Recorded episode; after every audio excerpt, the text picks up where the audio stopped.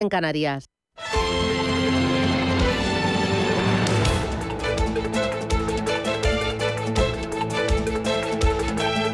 Capital Intereconomía, con Susana Criado.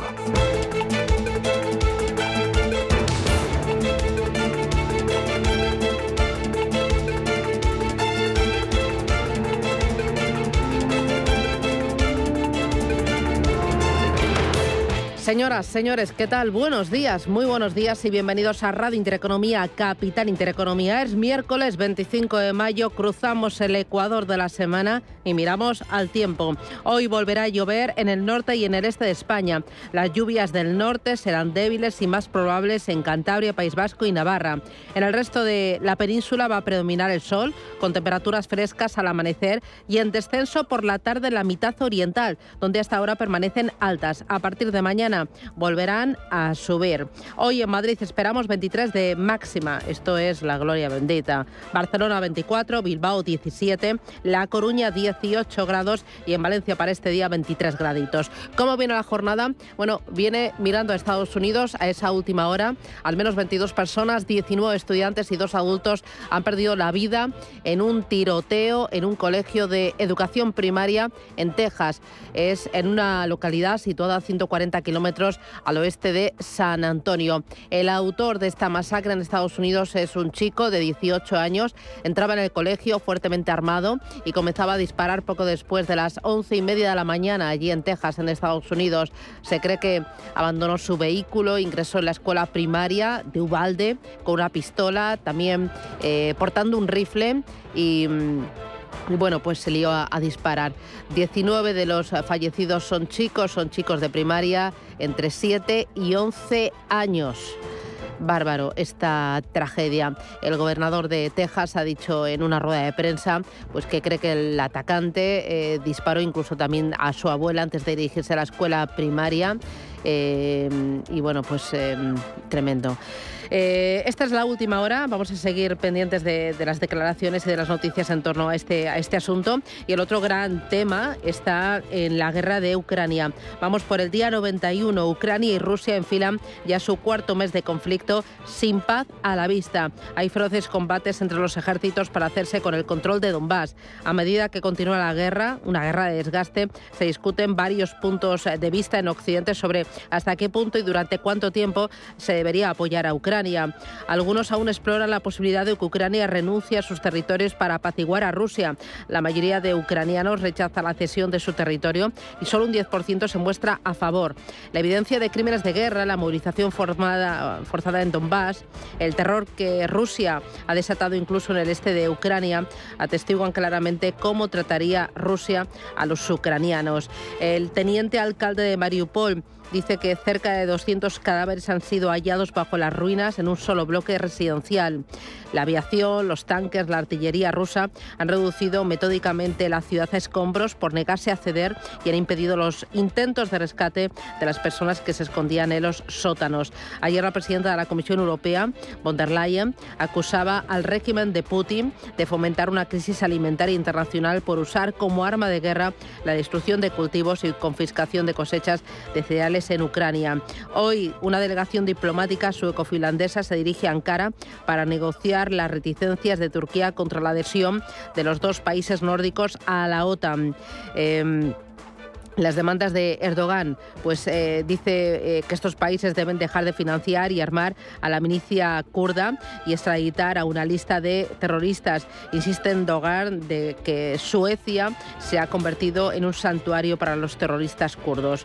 Bueno, eh, ahí está el tema de la guerra. El otro asunto, varios asuntos hoy en el día. Bueno, algunos nubarrones. Uno, ¿sabía usted que el Estado se queda con el 40% de nuestro salario en impuestos? Es doloroso para arrancar el día, pero hay que asumirlo. En eh, la OCDE, los países miembros de la OCDE, es el 34,6%. En un año 2021 marcado por las consecuencias económicas de la crisis y también por el incremento de los precios, los trabajadores españoles hemos perdido aún mayor poder adquisitivo por la mayor carga fiscal sobre nuestros salarios. El IRPF pesa un 11,3% sobre el salario aquí en España. Las cotizaciones sociales pagadas por las empresas suponen el 23 23% y las abonadas por los trabajadores el 4,9%. Eche usted cuentas y verá cuánto nos queda en el bolsillo. El otro asunto doloroso, el tema de la producción de vehículos en, nuestro país. En, solo en abril ha caído más de un 10%. En los eh, primeros eh, cuatro meses del año la caída es superior al 14%.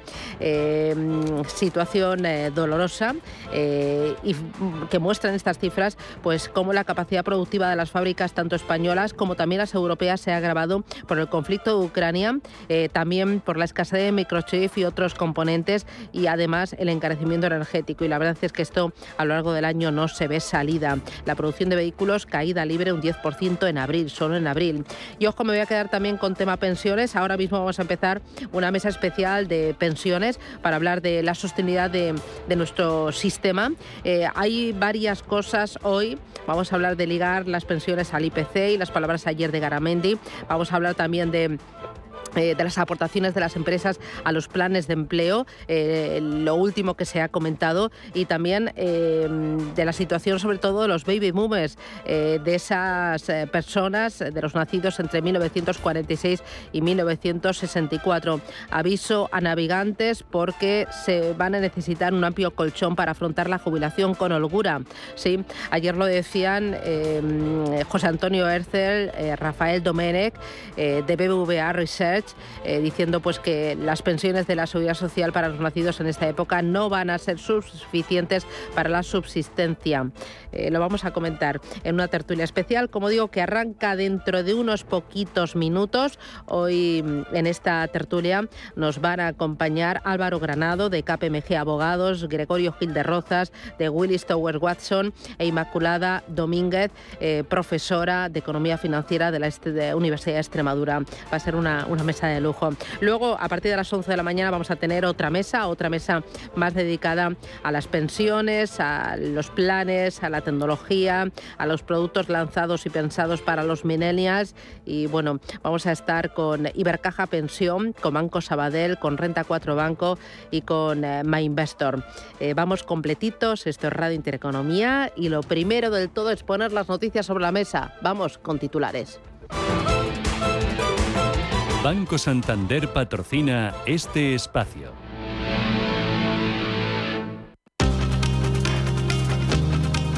En Radio Intereconomía. Las noticias capitales. Y empezamos con una última hora. Eh, datos de PIB en Alemania. La economía crece dos décimas en el primer trimestre del año. Un dato que está en línea con lo esperado. Si nos fijamos en tasa interanual, el crecimiento de la economía alemana durante el primer trimestre del año sería del 4%, también en línea con lo previsto. La presidenta del Banco Central Europeo, Christine Lagarde, comparece hoy en el Foro Económico de Davos. Después de que ayer en una entrevista en Bloomberg Lagarde confirmara el fin de las tasas negativas en septiembre, descartara que la eurozona pueda entrar en recesión y negara que el BCE esté en modo pánico por la subida de la inflación. Hoy además se van a publicar las actas de la última reunión de la Fed, la que tuvo lugar a principios de mayo y en la que se recoge la subida de tipos de interés más agresiva de la institución en más de dos décadas.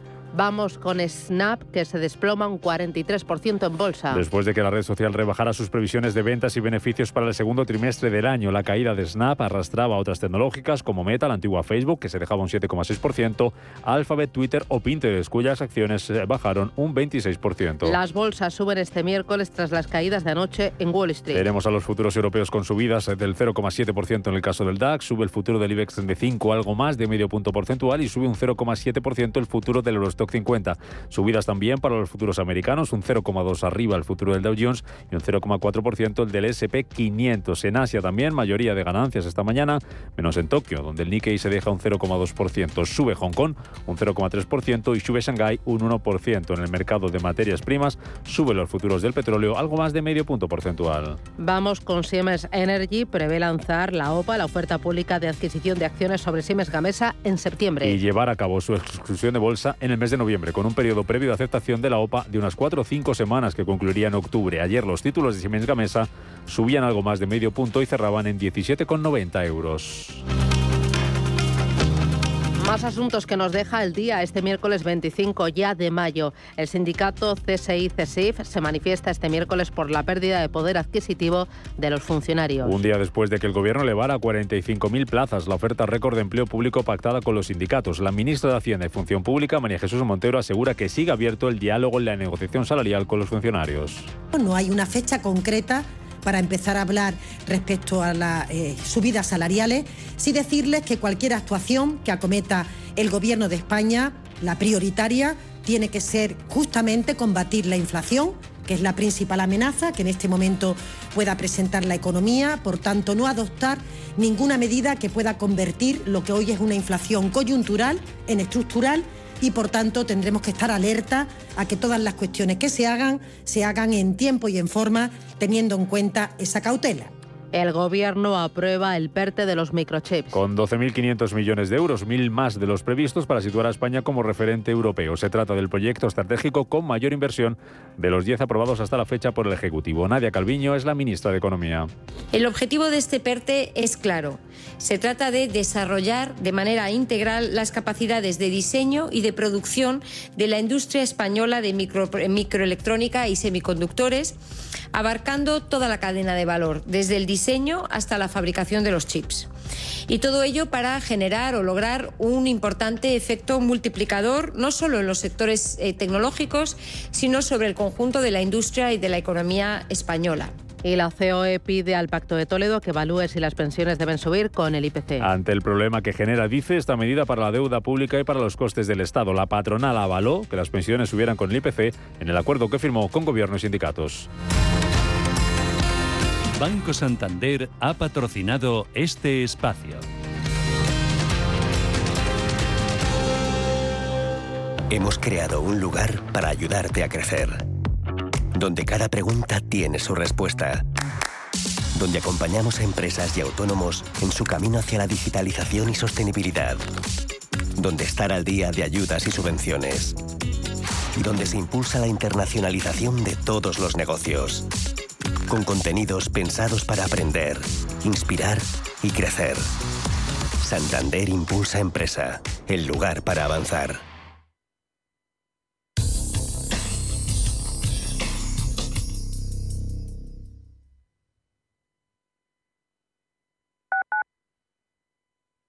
Revalorice su vivienda con Trasteros por Madrid. Trasteros con licencia de funcionamiento e inscritos en el registro de la propiedad. Trasteros en planta calle y con zona de carga y descarga para facilitar el acceso y con una rentabilidad anual garantizada del 6% durante dos años. Visítenos en trasterospormadrid.com y compruebe nuestras promociones. Recuerde, trasterospormadrid.com. Los viernes a las 10 de la noche tienes una cita con otro gato, el gato gourmet. Andrés Sánchez Magro presenta una guía semanal gastronómica, enológica, de restaurantes, literaria, musical, con todos aquellos ingredientes necesarios para cocinar la buena vida. El gato gourmet, los viernes a las 10 de la noche aquí, en Radio Intereconomía. A la hora de alquilar mi casa tenía muchas dudas. ¿Y si no me pagan o no cuidan el piso? En Renta Garantizada cobrarás tu alquiler todos los meses y se encargarán de todas las gestiones por ti. Renta Garantizada, la única que asegura el cobro de tu alquiler. Alquila tu casa con total seguridad. Infórmate en el 910 1095 o en rentagarantizada.es. Más del 25% de la población en España se encuentra en riesgo de exclusión social. En la Fundación La Caixa facilitamos herramientas, metodologías y recursos a miles de entidades sociales para que las personas que más lo necesitan desarrollen su potencial. Solo es progreso si progresamos todos. Fundación La Caixa. Restaurante Inari Moraleja, tu japonés del Soto de la Moraleja junto al restaurante Kionansui. Comprometidos con la calidad, comprometidos con su seguridad. Reservas y pedidos en el 910-070356 o en grupoinari.es, un restaurante del Grupo Inari. Radio Intereconomía.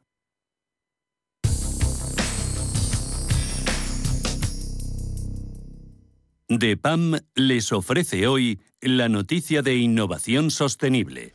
El estado actual de las inversiones sostenibles es paradójico, por una parte, porque la guerra en Ucrania nos recuerda la importancia de valores fundamentales como democracia, seguridad y libertad, que deberían estar en el corazón de un enfoque sostenible de inversiones calificadas como socialmente responsables, y por otra, por la exclusión casi reglamentaria de los sectores de defensa y armamento generalizada dentro del sector energético, también podrían perjudicar este tipo de inversiones y también a su rentabilidad. Hay que tener presentes que esa rentabilidad financiera no es menos importante que la convicción en el valor sostenible de estas inversiones. Y es que por encima de todo, las inversiones sostenibles se proponen orientar a gobiernos y empresas hacia un crecimiento inclusivo y una rentabilidad sostenible en el medio y largo plazo. DEPAM les ha ofrecido esta noticia por gentileza del Centro de Inteligencia Sostenible de DEPAM.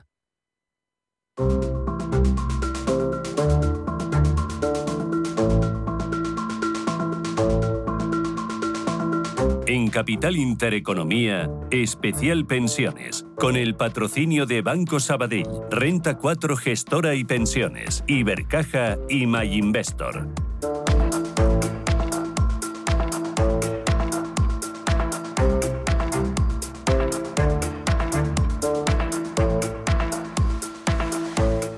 Radio Intereconomía, Capital Intereconomía y arranca aquí un programa especial en el que vamos a poner el foco en las pensiones. Son las 8 y 16 minutos de la mañana. ¿Quiénes están sentados ya en mi mesa de trabajo?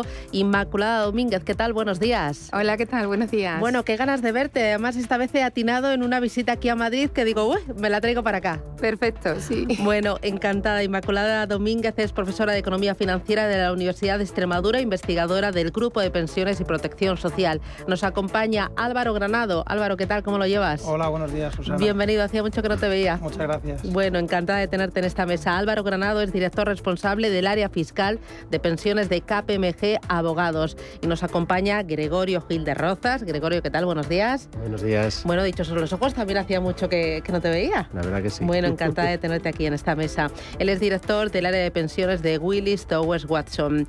Eh, oye, hay varias cositas. Además, la actualidad parece que nos lo ha puesto hoy en bandeja porque tenemos varios asuntos que comentar. Justo eh, ayer, el presidente de la COE, de la patronal, pedía al Pacto de Toledo que evalúe si las pensiones deben subir con el IPC. Vamos a escuchar a Caramendi. ¿De qué responsable, que es el Parlamento Español? Son los grupos políticos, es el Pacto de Toledo. Hay un comentario de la Unión Europea que está diciendo con toda claridad que hay que mirarlo. Y no vale poner parches y decir, bueno, lo hago de esta manera, lo hago otra, tengo elecciones pasado mañana, lo tengo el otro. Y luego en general, ¿eh? o sea, no estoy diciendo que es este partido o el otro. Hay que mirarlo. Eh, ¿Nos podemos permitir el lujo de subir las pensiones eh, como el IPC cuando tenemos un IPC que va caminando o que ronda el 8, el 9%, aunque luego la media al final se quede algo más abajo, en el 6 o en el 5,5%? ¿Nos podemos permitir ese lujo? ¿Es posible un pacto de rentas como proponía hace muy poquitos días? el gobernador del Banco de España en eh, las pensiones o incluso subir solo las pensiones de viudedad o las más bajitas para que esos colectivos, los más desprotegidos, no pierdan poder adquisitivo. ¿Cómo lo veis? Eh, ¿Qué os parece, Inmaculada? Pues efectivamente es muy arriesgado y es un lujo subir las pensiones al IPC actual. ¿Y por qué? Porque se puede producir, y el Banco de España efectivamente lo decía hace poco, el efecto de segunda vuelta. Es decir, si ahora mismo los precios han subido y esa subida se repercute en las pensiones y en los salarios, vuelve a encadenar una subida mayor de IPC y un incremento de la deuda. Y entraríamos en una espiral inflacionista que nos podría llevar a un grave problema. Realmente cuando yo creo que cuando se diseñó que las pensiones se actualizaran al IPC no se esperaba este escenario. Entonces, en el momento puntual yo creo que sería lo más, lo más lógico y lo óptimo no subirlas, por lo menos no todas, a lo mejor las mínimas, o hacer un, factor corrector frente al IPC que tenemos actualmente, porque es excesivo. Sí. Álvaro. Yo creo que con independencia de que estamos en una situación actual de IPC muy, muy elevado, yo creo que obviando esto, incluso pensando en que a futuro puede haber IPCs eh, más reducidos, que, creemos que sí, eh, opino que, bueno, el hecho de que la seguridad social ya está bastante apretada en cuanto a lo que es la, la, diferencia entre ingresos y gastos, ingresos por cotizaciones, gastos por, pagos de pensiones, se, se, gasta más que se ingresa, el hecho de meter un gasto adicional al, al, al sistema pues no va a conseguir el objetivo que se pretende con la reforma, que es lograr a largo plazo la sostenibilidad de, de la seguridad social. ¿Me estáis diciendo que pierdan poder adquisitivo los pensionistas, los más vulnerables de la sociedad? Bueno, realmente eh, em, mi, visión sobre el tema, eh, en parte coincidente también con, la de los anteriores contertulios, eh, traslada que, em, es deseable que las pensiones crezcan con el IPC. Yo creo que ese es un mandato que, tenemos por parte del Pacto de Toledo y en general de la sociedad, pero en una situación como esta, si toda, eh, mm, todo el entramado social, tanto las, personas que están trabajando, que están cotizando, como los funcionarios, como los pensionistas, eh, nos estamos viendo afectadas por la coyuntura económica, conceptualmente eh, puede tener sentido y quizá debería tener sentido incorporarles dentro del pacto de rentas, aunque sea coyuntural. En el momento en el que salgamos ya de esta, de esta situación, pues oye, volver a llevarlo a eh, ese mandato de crecimiento de las pensiones eh, ligado a la inflación, pues es, lo que eh, se ha estructurado. No es fácil, realmente no es fácil, es una decisión política, porque si, si, metes mucho gasto, luego tienes que recortarlo de otro lado. Claro, porque aquí conceptualmente bien, económicamente también, pero políticamente estamos hablando de 10 millones de votos. Totalmente, pero también estamos hablando de, que por cada punto de IPC que se suben las pensiones son 1.700 millones de euros. Y el problema que tenemos también con eso es que una vez que se sube la pensión, esto es como una escalera, ya no puedes volver, no tienes marcha atrás, ya es seguir subiendo, con lo cual el gasto excesivo o el incremento de gasto que se produciría este año si se actualiza el IPC real, que pues a lo mejor al fin estamos ahora en un 8, un promedio, imagina un 6, pues eso se va a consolidar y ese es otro riesgo muy, muy importante para el sistema público de pensiones. Difícil sí, pero hay que tener la mira de que si no se arregla y se sigue subiendo, entramos en una espiral de crecimiento que no va a tener fin. Eh, difícil sí, pero no imposible. ¿Lo permitiría la ley el hacer un pacto de rentas en pensiones o incluso permitiría solo subir o ligar las pensiones eh, al IPC las más vulnerables, las de viudedad o las más bajitas? Mm, lo que está ahora estructurado yo creo que no, habrá que cambiarlo, pero bueno, mm, yo creo que tiene sentido. ¿eh? Que se nos va el año. Pues a grandes males, grandes remedios. Realmente acaba de entrar eh, la, reforma y, estamos en una situación como la que tenemos. Nosotros esperamos un 7% de, de, inflación media y van a ser los 10.000 millones de gasto adicional. Entonces, mm, eso hay que, hay que eh, actuar y corregir de alguna forma. Sí, efectivamente, legalmente ahora mismo no es posible. Habría que cambiarlo, como dice Gregorio, y bueno, si no lo cambiamos... legalmente no es posible hacer un pacto de rentas o el bajar solo, al, o sea, el subir solo algunas pensiones. No, se podría, se podría hacer, pero ahora mismo está previsto que se actualizan con IPC. Habría, habría que cambiar la, ley. O sea, legalmente es posible todo siempre y cuando se, se apruebe. Y si seguimos así, si no se toca, si no se toca esto, se mantiene el IPC eh, bueno, aparte de los 10.000 millones adicionales extra, seguiría aumentando la deuda de la seguridad social, que actualmente está en 99.000 millones de, euros, que es mucho dinero, que ya supone un 16% más con respecto a lo que había el año pasado. Eh, vamos a seguir engordando, engordando el problema si no, si no ponemos coto, en este caso, al tema del, IPC. ¿Y vosotros veis al Gobierno y, también a los sindicatos con la capacidad de, eh, de negociar, de ceder ante esta situación? Hombre, pues ¿O estáis soñando? ¿Estáis un poco todavía entre sabanas? Hombre, yo creo que a lo mejor que alguien se lanzará y los demás le dirán que no, ¿no? Porque será políticamente lo que, lo que toque. Pero también hay que entender una, una cosa. Cuando hablamos de IPC, el IPC de los pensionistas no es el IPC del resto de población, sino que es menor, porque hay muchos bienes en los que ellos tienen un coste cero. Entonces eso también hay que ser valiente y, decirlo, porque claro, suena fenomenal y evidentemente eh, el subir y el, y el mantener el poder adquisitivo, pero realmente el de, las, el de los pensionistas, por el tema de sanidad, por el tema de transporte público, hay muchos bienes que tienen un precio inferior a ellos, sus gastos y sus decisiones de consumo también son, son diferentes, con lo cual a lo mejor no tienen tanto efecto si no se sube con el IPC. Claro, pero aquí voy a hacer de, abogada del diablo. La pensión media se sitúa en 1.251 euros. ¿Me vais a decir que no nos podemos permitir el lujo de subir esa pensión media un 6, un 7%? Eh, eh, ¿Van a poder poder adquisitivo los más vulnerables de la sociedad? Yo yo, creo que, habría, habría que mirar la posibilidad de hacer lo que, lo que se ha comentado aquí antes, y es a lo mejor rentas más bajas que tienen menos poder adquisitivo, a lo mejor sí tratar de acercarse al IPC Y en rentas más, eh, más altas, desde luego no. Es cuestión de hacer números y ver cómo impacta esto. Pero con IPCs del, del 7% y pensando un poco en el largo plazo, creo que la opción del IPC va a poner todavía más en cuestión el sistema de, nuestras pensiones. E, es más, eh, em, todavía esta reforma que se aprobó a finales del año pasado tiene que pasar el, filtro de Bruselas.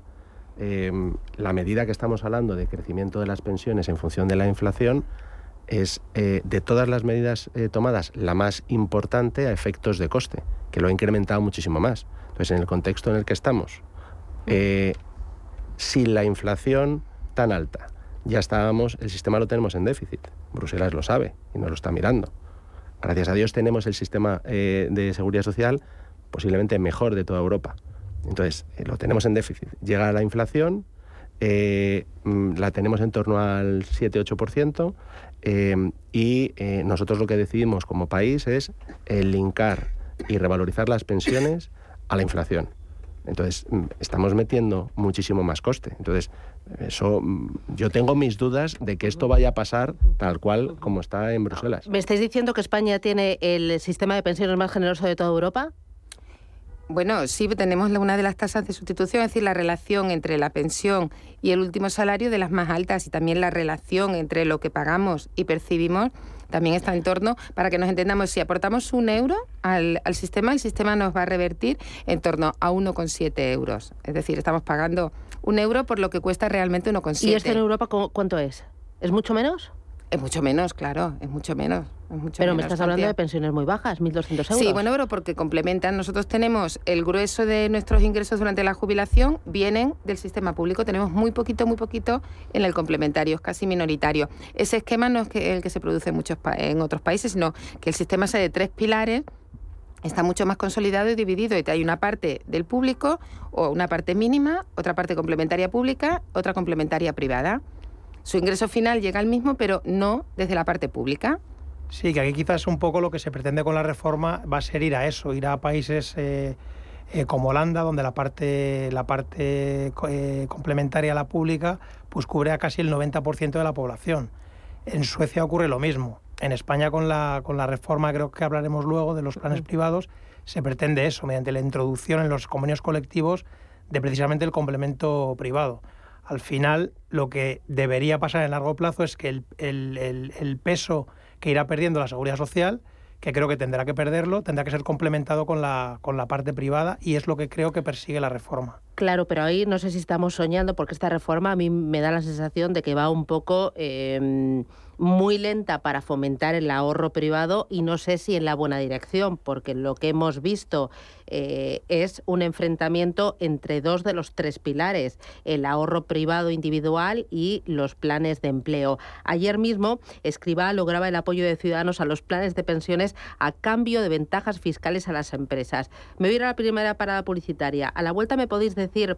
Eh, eh, ¿En qué punto estamos? ¿Qué medidas se han tomado para potenciar los planes de empleo? ¿Qué si es realista, ¿no? Y si realmente eh, el objetivo es que pesen eh, bastante los planes de empleo y que las empresas y nosotros aportemos de forma rutinaria, o estamos, estamos hablando, no sé, para dentro de 7, 10, 12 años. ¿Y ahí qué pasa con los baby boomers? Eh, ahí, mm, o vender el piso, no van a poder em, tener una pensión decente, ¿no? y luego también, ¿qué pasa con los planes de empleo individuales? ¿Va a pasar esa desgrabación a 2.000 euros? ¿Vamos a poder aportar más el año que viene y no 1.500? Porque yo imagino que la mayoría del mundo está hecho un lío, creo que eso no es bueno para, para, para el ahorro y, para, para algo tan importante para la sociedad y para la economía. Publicidad y vamos con esas dos patas. DEPAM, gestión activa, pioneros e innovadores en inversión sostenible. 20 años de experiencia en inversión responsable respaldan el compromiso de DEPAM como actor sostenible. En nuestro Centro de Inteligencia Sostenible compartimos nuestro conocimiento sobre esta tendencia estructural en el mundo de la inversión y las finanzas. DEPAM ASG Ilustrado. Conócenos en depamfans.com. Más es contar con la calidad y garantía que da un banco especializado en servicios de ahorro e inversión. Mucho más es además poder domiciliar tu nómina y tus pagos, disponer de tarjeta en tu cartera o en tu móvil y realizar cómodamente transferencias nacionales e internacionales. Todo desde la misma cuenta. En Renta 4 Banco queremos ofrecerte mucho más. Por eso evolucionamos, para que no tengas que elegir. Más especialista, más para todos. Renta 4 Banco. ¿Quieres más? Viaja a Galicia con Viajes El Corte Inglés, patrocinador de Xacobeo 2021-22 y descubre un destino rodeado de naturaleza, pueblos marineros, exquisita gastronomía y, como no, el Camino de Santiago, que en verano te sorprenderá con conciertos, ferias y todo tipo de experiencias compartidas que recordarás siempre.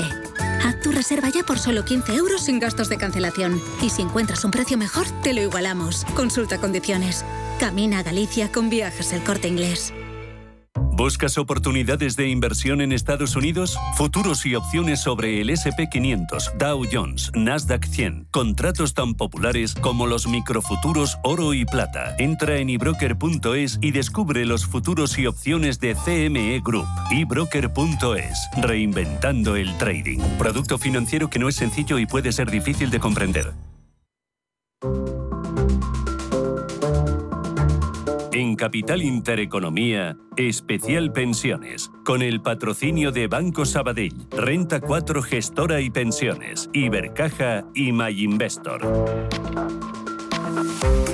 Programa especial hoy con Inmaculada Domínguez, Álvaro Granado y con Gregorio Gil de Rozas. Oye, eh, explicarme, Álvaro, cómo está el tema de los eh, planes de empleo. ¿En qué punto estamos a día de hoy? Esto lo está recogiendo la. Entiendo que te refieres a los planes de promovidos por el Estado. Está recogido en la segunda parte de la reforma, un pendiente de, aprobarse y lo que decías, lo que se pretende es impulsar esta vía como complemento a lo que es la, pensión pública.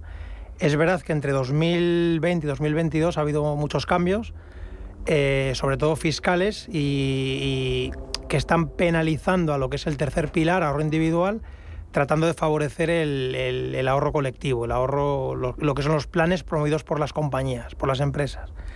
Eh, ¿Qué ocurre con esto? Pues que al final mm, hay, bastante lío, la gente no se entera si el límite es 1.500, 2.000, eh, cómo comparto yo el mi límite de aportación con el de la empresa y la gente está bastante confundida.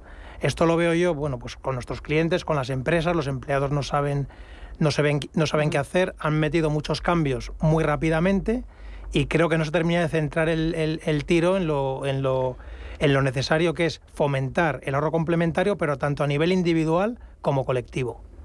Sí, sin duda. Yo creo que el, estímulo a los planes de empleo, todos estamos de acuerdo en ellos porque era una necesidad que se tenía. El error, y eso mm, yo creo que lo dice también eh, todo el mundo, es el, temporal. ¿Cómo se está negociando y cómo se está trabajando?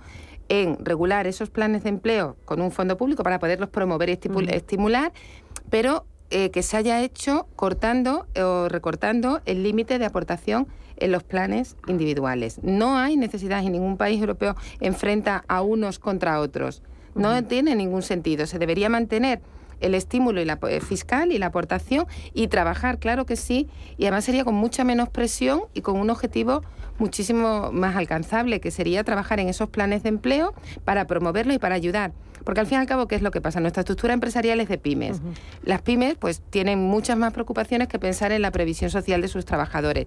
El hecho de promoverlo desde el ámbito público va a acompañar a esa, a esa decisión de ahorrar para la jubilación del empresario y del empleador. Pero recordemos que como se está regulando, también conlleva que el empresario tiene que aportar. Entonces, ahí tenemos que apoyar y tiene que haber una deducción fiscal que acompañe y ayude a ese empresario, porque si no va a ser muy difícil que se realicen aportaciones y tiene que ser de los dos, no vale con que solo lo haga el trabajador. ¿Me estáis diciendo entonces que no está funcionando ese intento de apoyo a los planes de empleo? Bueno, estamos todavía al principio. Em, em, yo creo que eh, es, muy pronto para decir si está funcionando o no. Yo creo que sí que está eh, bien dirigido. El punto que decía em, ahora Inma es cierto. Hay una intención, quizá no declarada, eh, de tratar de alinear eh, al sector, principalmente a las gestoras, eh, cortando de alguna forma o limitando esas aportaciones a los planes individuales. tengamos en cuenta que el negocio de planes de pensiones consta de dos grandes pilares.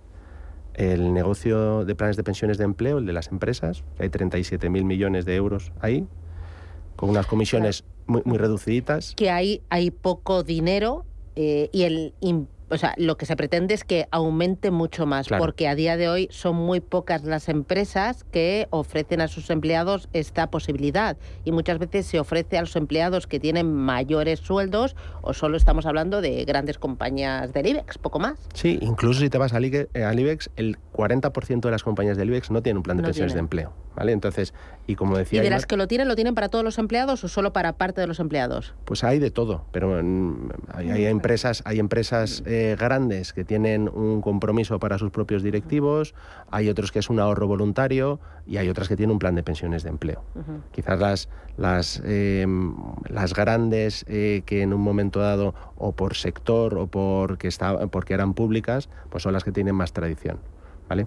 Pero lo que te quería comentar es que esos 37.000 millones de planes de pensiones de empleo son para 2 millones de partícipes. Pero luego tienes eh, los 86.000 millones que tienes en los planes de pensiones individuales. Entonces, claro, mm, quizá con unas comisiones un poquito más altas, ¿vale? Que era un poco lo que le daba un poco de, cierto margen al sector. Claro, si tú cortas la entrada de dinero al individual em, y tratas de fomentar eh, el desarrollo de los planes de pensiones de empresa, eh, el sector está viendo que es la única forma de crecer.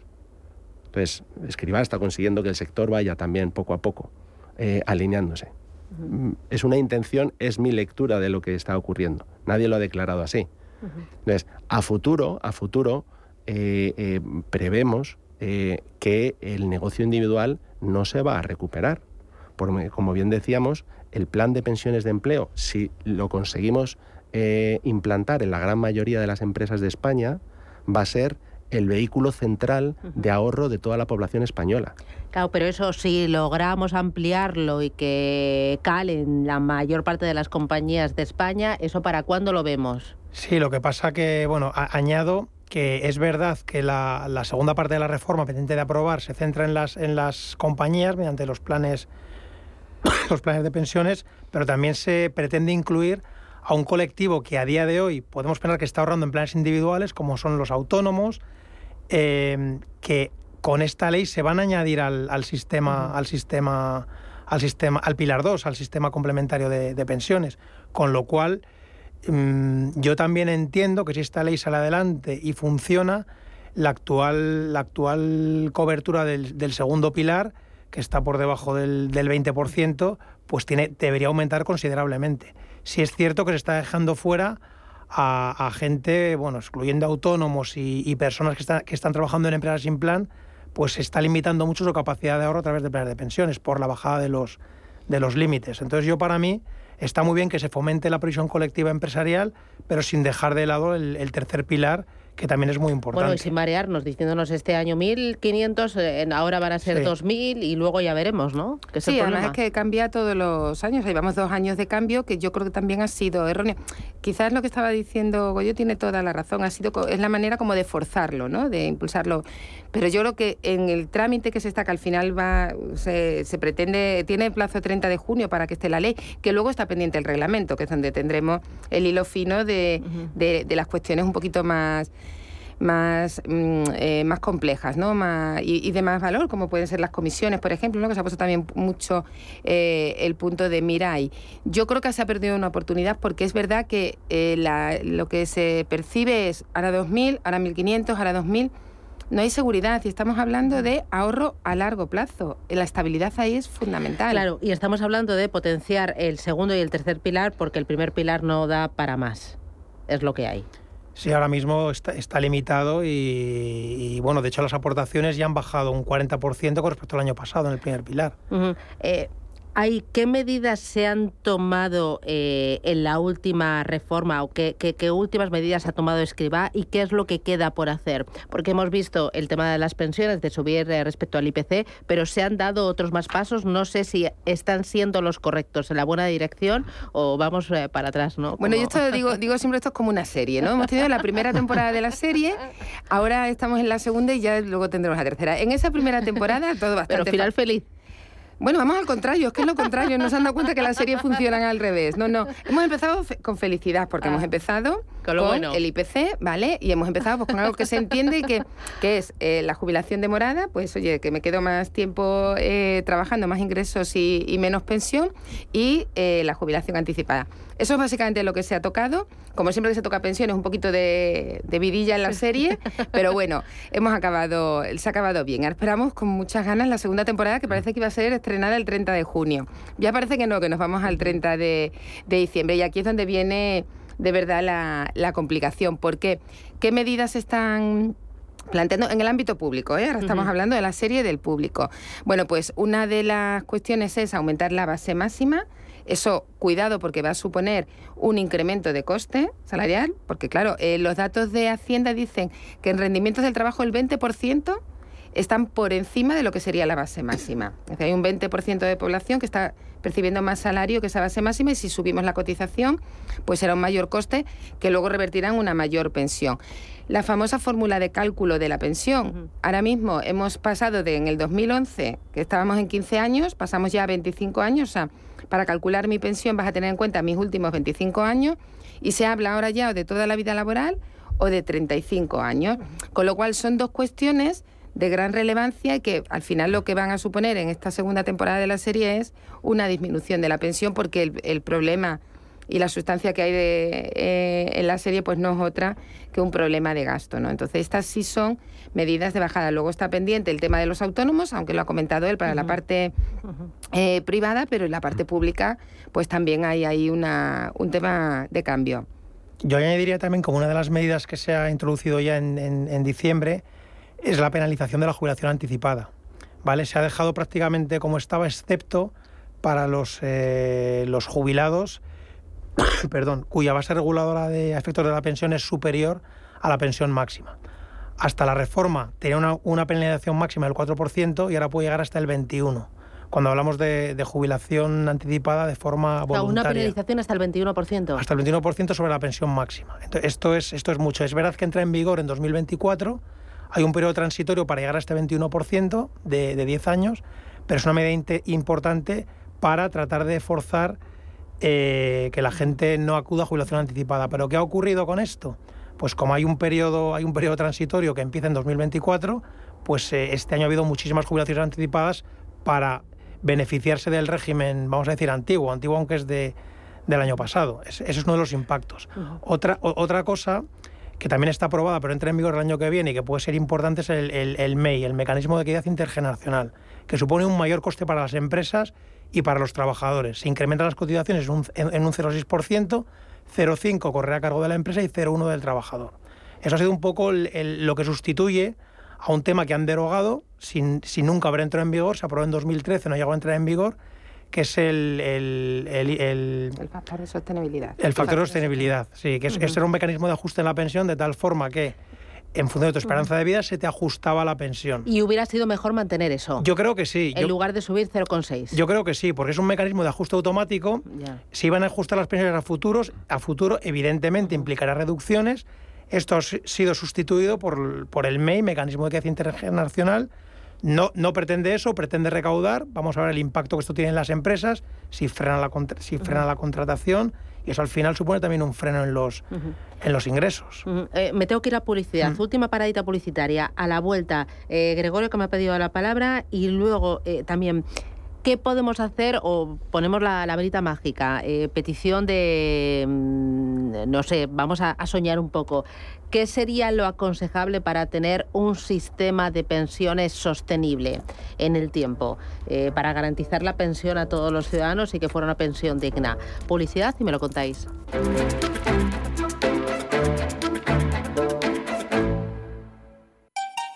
En Radio Intereconomía nos adelantamos al futuro con My Economy. My Economy, una iniciativa que da voz a los nuevos mercados descentralizados. Bitcoin, criptoactivos, metaverso, NFTs. My Economy, de lunes a viernes de 3 a 4 de la tarde. My Economy, el espacio cripto de Radio Intereconomía. Estamos en constante cambio. El mundo cambia. Cambia nuestro entorno. Cambios que nos hacen reflexionar. Cambios que nos hacen apostar por fórmulas diferentes. En la radio apostamos por el sector inmobiliario. Súmate al cambio con IDE Inmobiliario. Cada jueves de 11 a 12 de la mañana con Elena Fraile en Radio Intereconomía. Nos sumamos al cambio. Escucha cada jueves de 1 a 2 de la tarde en Radio Intereconomía Negocios de carne y hueso, el programa para emprendedores, startups y pymes líder en habla hispana, con Mariló Sánchez Fuentes. Si te gusta el séptimo arte, Vivir de Cine es tu programa. Dirigido y producido desde Hollywood por José Ignacio Cuenca y presentado por María Ayer. Toda la actualidad del cine, estrenos, festivales y críticas sin olvidar los clásicos. Los jueves de 10 a 12 de la noche y los viernes de 12 y media a 2 y media de la madrugada, Vivir de Cine en Radio Intereconomía.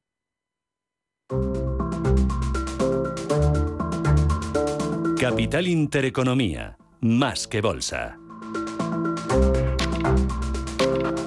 Programa especial de pensiones aquí en Capital Intereconomía, hoy con Inmaculada Domínguez, con Álvaro Granado y con Gregorio Gil eh, de Rozas. Gregorio, eh, ¿querías apuntar algo? Sí, una, la quinta medida que ya se ha aprobado ha sido eh, em, la supresión de las cláusulas de los convenios colectivos para que eh, no se mm, fuerce a la jubilación a las personas. Es decir, aquellas personas eh, que es un derecho a la jubilación, así se ha estipulado, y si el convenio colectivo de alguna forma ponía alguna cláusula que todos los empleados tenían que jubilarse a los 65 años, pues se ha llevado a los 68. Eso es interesante y muy importante porque tiene impacto en las empresas.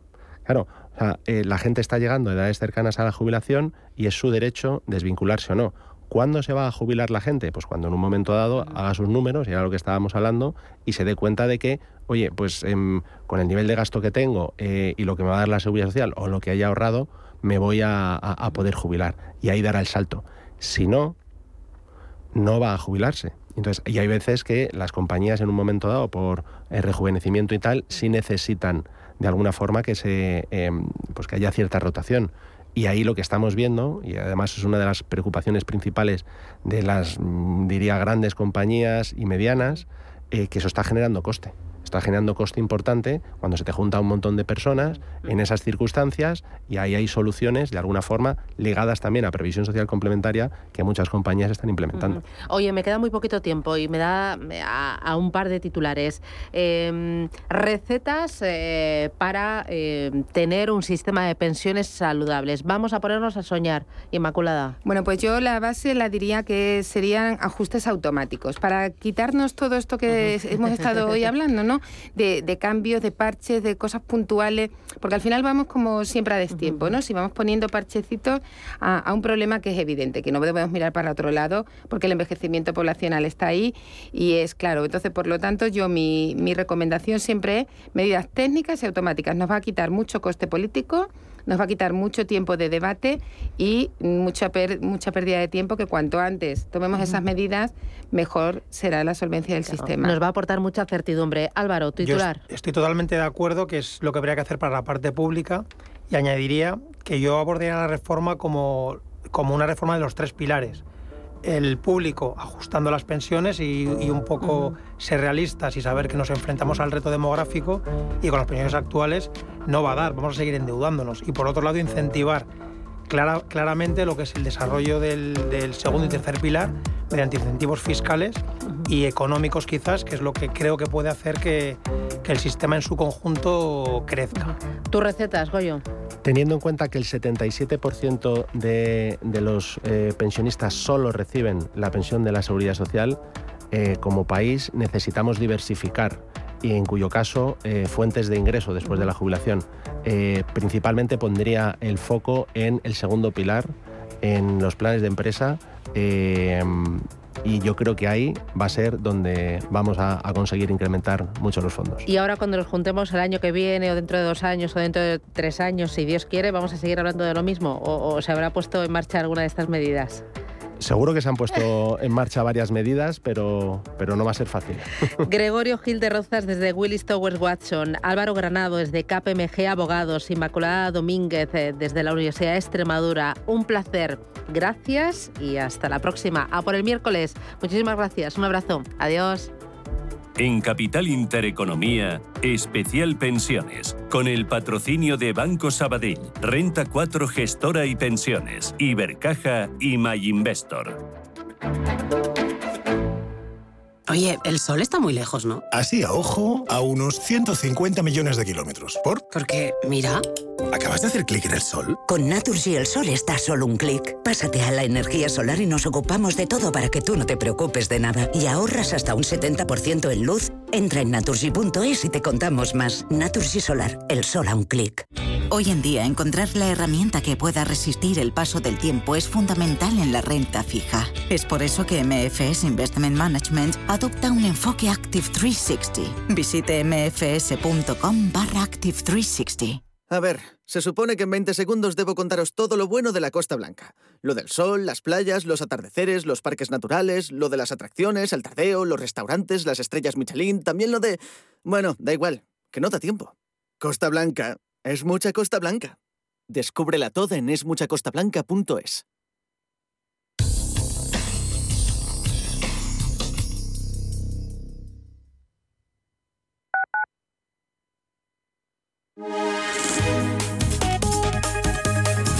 MAPRE patrocina la información del tiempo. Predominarán los cielos poco nubosos en la mayor parte de la península. Sin embargo, todavía se esperan cielos nubosos en el norte peninsular con lluvias débiles en el área cantábrica. También hay probabilidad de chubascos ocasionales en Cataluña y en Baleares. Las temperaturas diurnas comenzarán a ascender en el norte y en el resto de la península y en Baleares predominarán los descensos. MAPRE ha patrocinado la información del tiempo.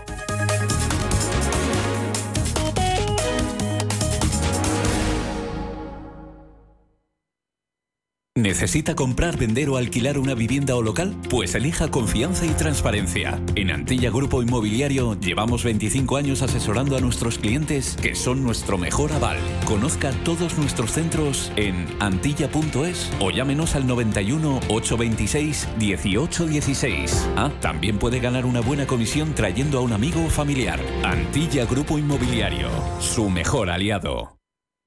Antes de que amanezca te acompaña, escucha y ameniza las mañanas en Radio Intereconomía. No olvides participar los últimos viernes de cada mes en nuestro sorteo con grandes regalos y obsequios llamando al 91 53 318 51. Antes de que amanezca, con Willy Sancho Muela, de martes a viernes de 6 a 7 de la mañana en Radio Intereconomía. Radio Intereconomía. Información económica con rigor, veracidad y profesionalidad. Nuestros oyentes son lo que escuchan. Estrictos, precisos, honestos, competentes y capacitados. Di que nos escuchas. Intereconomía, la radio que se identifica con sus oyentes.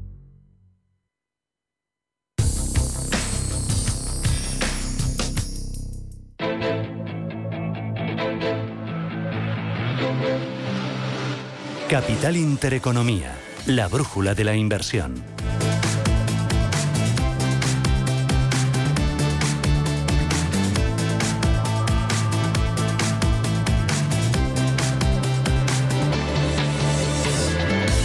Minutos, llegamos a las nueve de la mañana, pero apertura, ¿cómo viene el día Ángel Lozano? Futuros, buenos días de nuevo. Muy buenos días, con subidas del 0,76% para el futuro del IBEX 35, que ayer consiguió cerrar en tablas cuando en Europa las ventas se imponían y hoy activa el asalto al nivel de los 8.700 puntos. Hoy vamos a estar pendientes de los precios industriales en nuestro país. Además, atentos a la nueva comparecencia de Christine Lagarde, la presidenta del BCE en el marco del foro de Davos. Ayer eh, ya hacía declaraciones y dejaba claramente abiertas las puertas a una subida de tipos de interés en la zona euro en el mes eh, de julio. También se publica el informe de estabilidad financiera del BCE y en eh, Estados Unidos atentos a la publicación de las actas de la última reunión de la Reserva Federal estadounidense, en la que se decidió aumentar el nivel de tipos de interés oficiales en 50 puntos básicos. Tenemos la prima de riesgo en 111 puntos eh, y la rentabilidad del bono a 10 años en el 207. En Europa, Paloma. Miren en positivo los futuros, el del DAX y el Eurostock subiendo un 0,85, el de la Bolsa de Londres un 0,68. Tenemos varias referencias macro en Europa. El PIB de Alemania del primer trimestre. La economía germana crece un 4% de enero a marzo del año pasado respecto al primer trimestre de 2021 y el rebote intertrimestral ha sido de dos décimas. Confianza del consumidor, según el indicador GFK, cae en junio ligeramente por encima de lo esperado y en Francia también tenemos dato de confianza del consumidor, 86 puntos, lo esperado eran 89. Y tenemos algunas operaciones corporativas, miraremos a Total Energies y a Veolia. Y recordemos que los futuros en Wall Street también anticipan avances, son del 0,6% en el SP, del 0,4% en el Dow Jones Industriales. Venimos de un cierre de mayoría de ganancias en Asia, la mejor el índice de Shanghai y Seúl, ha caído el, toque un 0,2% y en las divisas el euro, ojo que ya está en el dólar 0,704 centavos. Nos acompaña Javier Echeguren, que es gestor de inversiones de Santander Private Banking. Javier, ¿qué tal? Buenos días. Buenos días. ¿Qué esperar hoy del mercado? ¿Cómo estás viendo el tono? Bueno, eh, hoy tiene pinta de que, de que vamos a tener un rebote suavecito. Eh, de momento viene subiendo un 0,9% el Eurostox, después de las caídas que hubo ayer en, las bolsas, provocadas pues eh, tanto por las caídas que tuvieron las tecnológicas Snap, que cayó un 43%, Pinterest un 24% y Meta Platforms, que cayó un 8%. Esto provocó un fuerte recorte en el Nasdaq y a eso se unió el hecho de que se publicó en Estados Unidos el dato de ventas de viviendas nuevas que salió peor de lo esperado, salió en 591.000 viviendas cuando esperaba 750.000. Entonces todo esto provocó pues eh, caídas en caídas en las bolsas y, bueno pues pues hoy hoy posiblemente vamos a tener un, un rebote. Eh, hoy también tenemos que conocer las actas de la Reserva Federal, eh, de la reunión del 4 de mayo, y, se ha publicado pues el dato definitivo del PIB de Alemania que ha salido el definitivo del primer trimestre de este año en un 3,8% de subida frente a un 3,7% eh, que, que había sido el preliminar. Y también hemos tenido confianza del consumidor en Alemania que ha caído un 26% eh, y bueno más o menos en línea con lo que se esperaba que era un 25,5% un 25,5 Em, ¿Qué podemos esperar? Pues bueno, seguimos en la misma tónica bajista. Eh, de momento estamos a la espera para ver si remiten eh, eh, los, los repuntes de inflación, lo cual parece complicado y, de momento la precaución del mercado sigue siendo en que a día de hoy las perspectivas de, subida de la inflación son superiores a las subidas de los PIBs y de los beneficios por acción para este año. Entonces estamos pues, pues a la espera de a ver si, si, efectivamente, tal y como nos están diciendo, la inflación puede empezar a remitir ahora que estamos ya en la época del año en la que usamos pues, menos calefacción y usamos menos energía. Pues el día viene cargadito con referencias clave en los datos macro que hemos conocido en el día de hoy y hasta mañana con ese aperitivo fuerte, el PIB de Alemania y con eh, el descalabro de algunas compañías tecnológicas en Estados Unidos y muy pendientes de los bancos centrales, como no. Muchísimas gracias, Javier Echeguren, desde Santander Private Banking. Un placer. Gracias.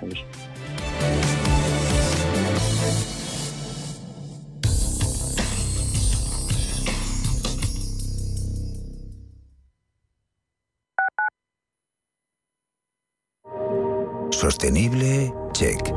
Diseño, check. Tecnología, check. Hyundai, check. La gama subhíbrida y eléctrica de Hyundai cumple con todo lo que quiero, porque es la más completa del mercado. Ahora descúbrela tú en Hyundai.es. Como gestora líder mundial con más de 150 gestores y 200 analistas, Allianz Bernstein ofrece una amplia gama de productos y soluciones de inversión adaptadas a las necesidades de todo tipo de clientes. Mediante un análisis profundo y de calidad, Allianz Bernstein, comprometida con un planeta más sostenible, invierte en compañías que contribuyen a resultados sociales y medioambientales positivos. Allianz Bernstein, Ahead of Tomorrow. Más información en Mercado de divisas, la actualidad del euro, el dólar, la libra y todo el mercado forex. Un programa presentado por Raúl Castillo. Elige tu propio camino en el mundo de la inversión. Mercado de divisas. Los miércoles de 2 a 3 de la tarde en Radio Intereconomía. WeCity es la más reciente e innovadora plataforma de inversión inmobiliaria. En WeCity podrás invertir en las mejores oportunidades inmobiliarias y diversificar tus ahorros de manera fácil, rápida y segura. Entra hoy en wecity.io e invierte en un solo clic. O si prefieres, llama al número 679 667 623 y te ayudaremos. Son dos pandas que han nacido en Madrid. Mamá, ¿qué cantas? Es una canción que sonaba cuando yo era niña, sobre Chulín, el primer bebé panda nacido en el Zoo de Madrid. Ahora son dos los bebés pandas. ¿Te apetece conocerlos? Ven a disfrutar de nuestro 50 aniversario con los gemelos panda. zoomadrid.com por otros 50 años compartiendo historias.